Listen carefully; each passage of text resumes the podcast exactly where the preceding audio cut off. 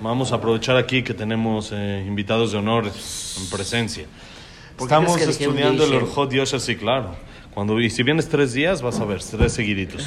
Orjot Yosher, clase 17. Estamos estudiando el, el tema de juzgar para bien. Ayer hablamos una historia de una persona que fue a trabajar con otro y cuando le pidió su pago le dijo que no tenía nada y hasta el final fue a pagarle, le dijo que en realidad había donado todo su dinero para que su hijo no lo herede porque no quería estudiar Torah y después cuando se dio cuenta que en realidad sí estudiaba Torah hizo Atarat Nedarim y le trajo todo su pago pero para que aprendamos hasta dónde uno tiene que juzgar para bien. La Gemara ahí mismo cuenta otro más Así, Tanu Ramanan, מעשה בחסיד אחד שפדה ריבה אחד בת ישראל ולמלון השכיבה תחת מרגלותיו. למחר ירד וטבל בשנה לתלמידיו. אמר להם בשעה שהשכבתיה תחת מרגלותיי, ממה חשדתוני?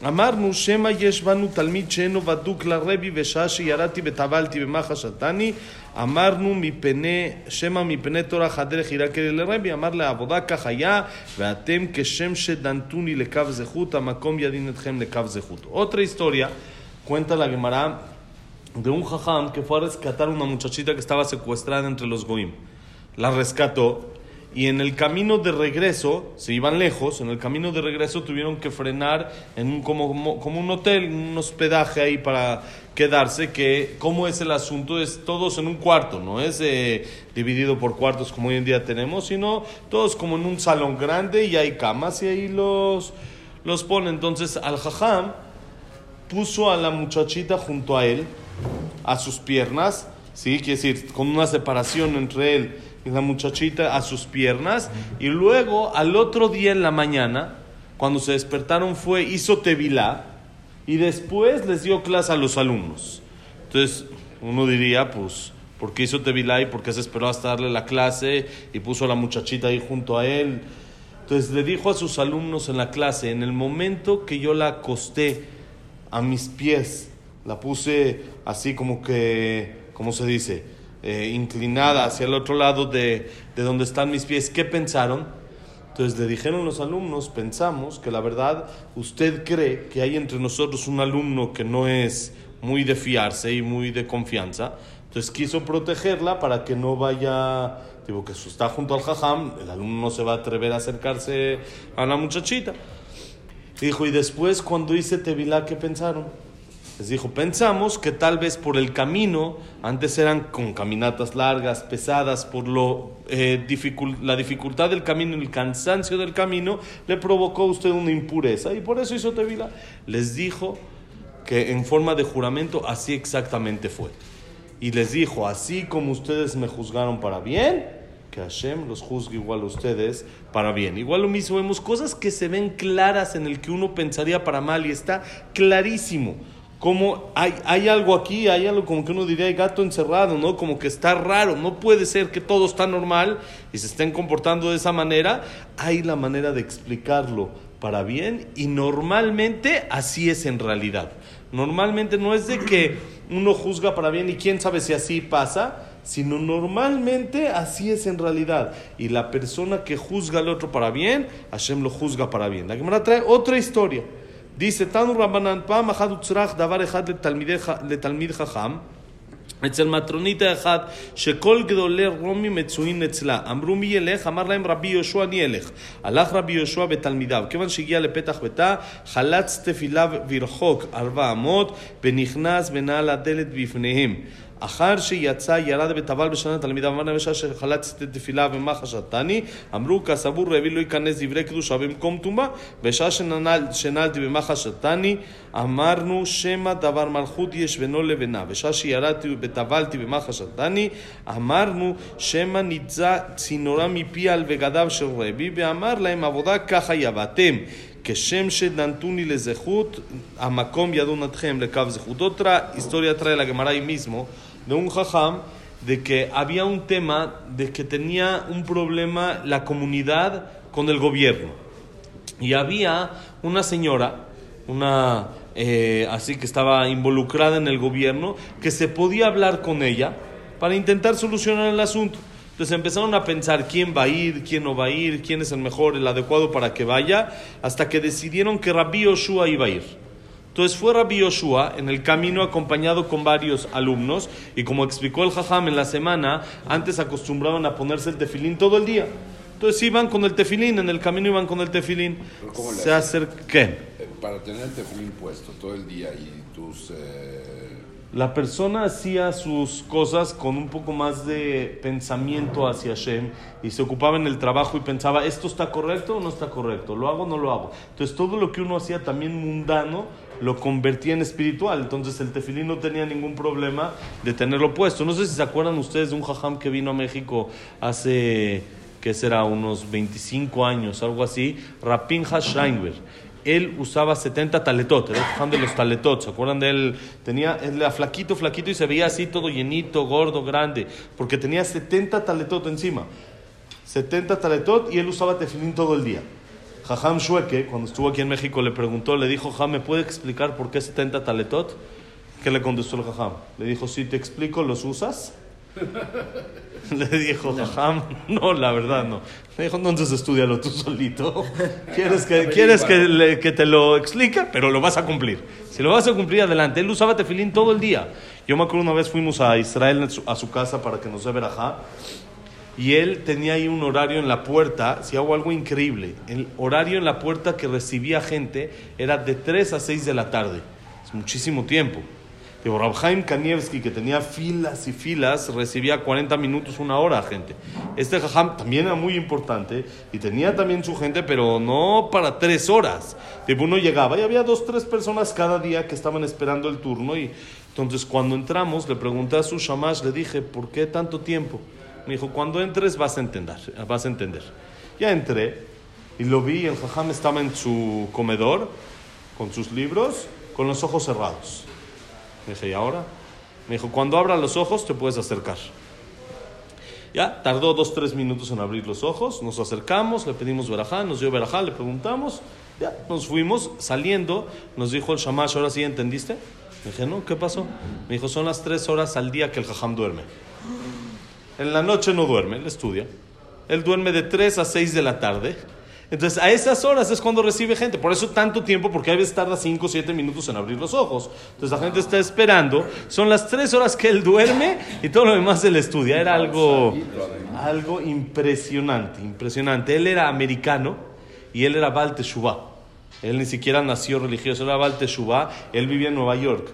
Y él decía, hay que tener mucho cuidado con meterle tanta afición a los niños al deporte. Dijo, es bueno que hagan y que sepan un poquito de deporte, pero no metérselos tanto, tan fuerte. dijeron, ¿por qué?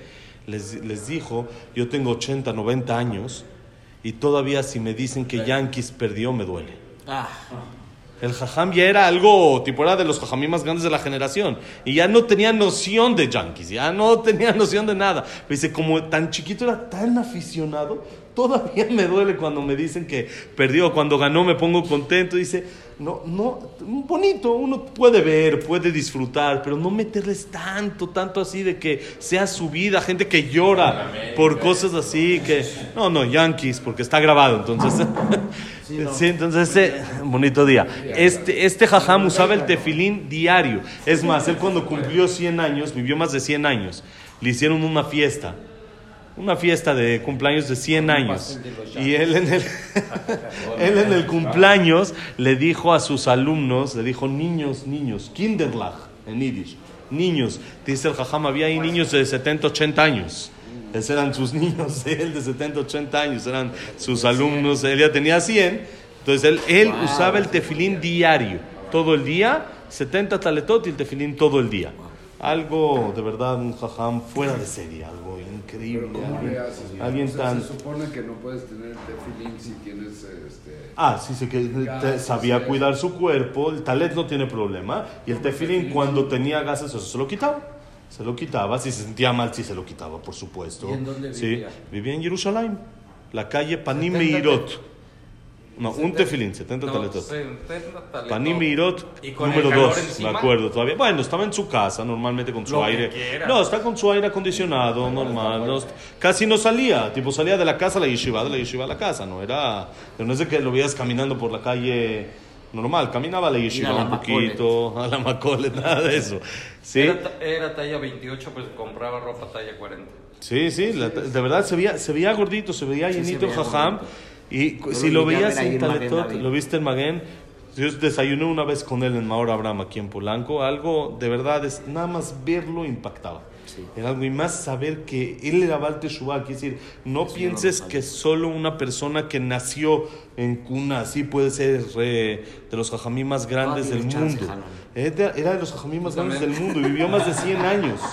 Más de 100 años, algo, algo muy, muy bonito era verlo. Bueno, regresando a nuestro tema, este jajam iba caminando con sus alumnos a, a, a, a ir a hablar con la señora que tenían que hablar para el gobierno. Entonces tenía el tefilín puesto.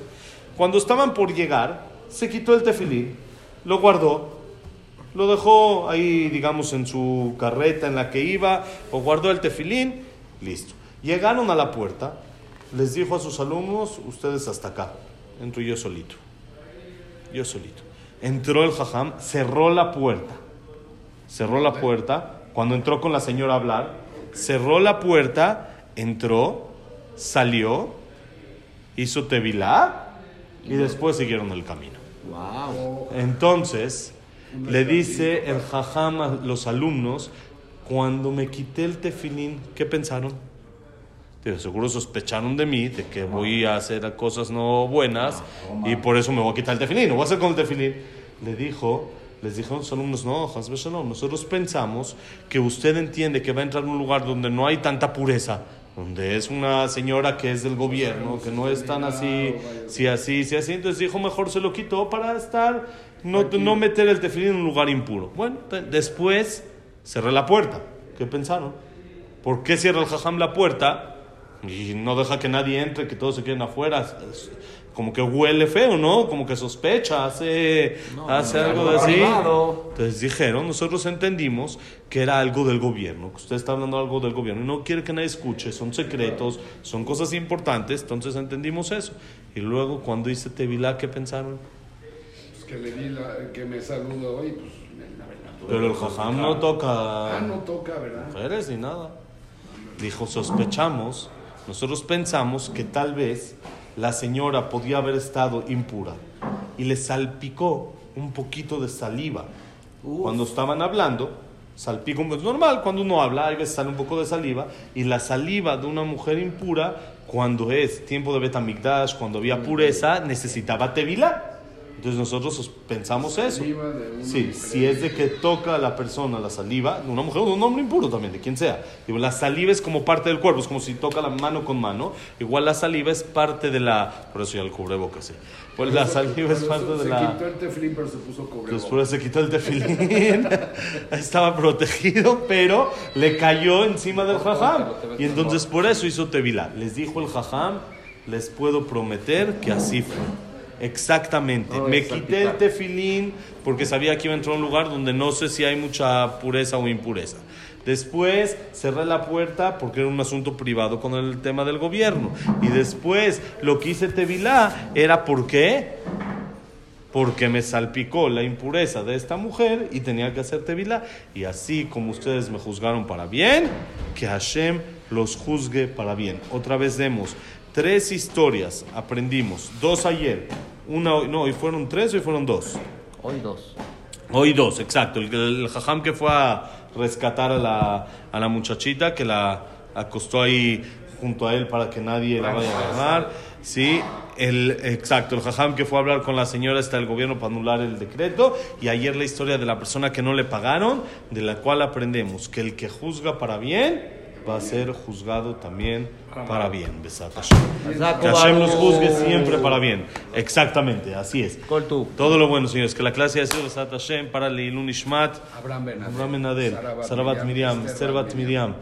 Jack Ben Selja, Cecilia Bat Selja, Silvia Sembul Bat, Adela Simcha, Samuel Ben Amelia, Luna Bat Sara, David Ben Mari, Eduardo Ben Bayit, Jack Abraham Ben Susana.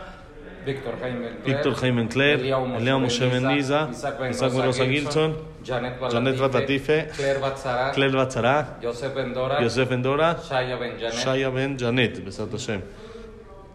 Y para Refuah Shelema, Besat Hashem de de Ariela, Ariela Emilia. Bat Emilia, Besat Hashem. Jaim Jacob. Jaim Eliao Eliao Ben Victoria. Y Jacobo Ben Victoria. Ben Victoria. Elías Eliao Elias. Eliao Ben Nelly. Sari Bat. Sari Bat Esther, Moshe Ben Rosa, Nona Bat Miriam, Evelyn Bat Margaret, algunos de los que me sé.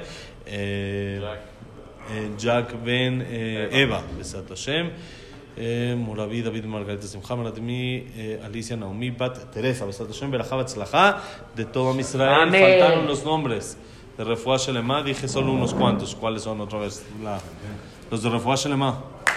Estamos en la respuesta de la lista de tu brother. משה בן רוזה, Moshe Ben Rosa, אה, נורבה, נורבה משה בת- של- אה, של רחל, של- no, no, Miriam. של אה, של רחל ב- של בת רחל מרים. בת מרים. Miriam. אה, משה בן אה, בן רוזה, Moshe Ben Rosa. יעקב בן לידן Jacob רחל. Linda Rachel. אה, משה אה, אה, משה בן אה, בן חנה.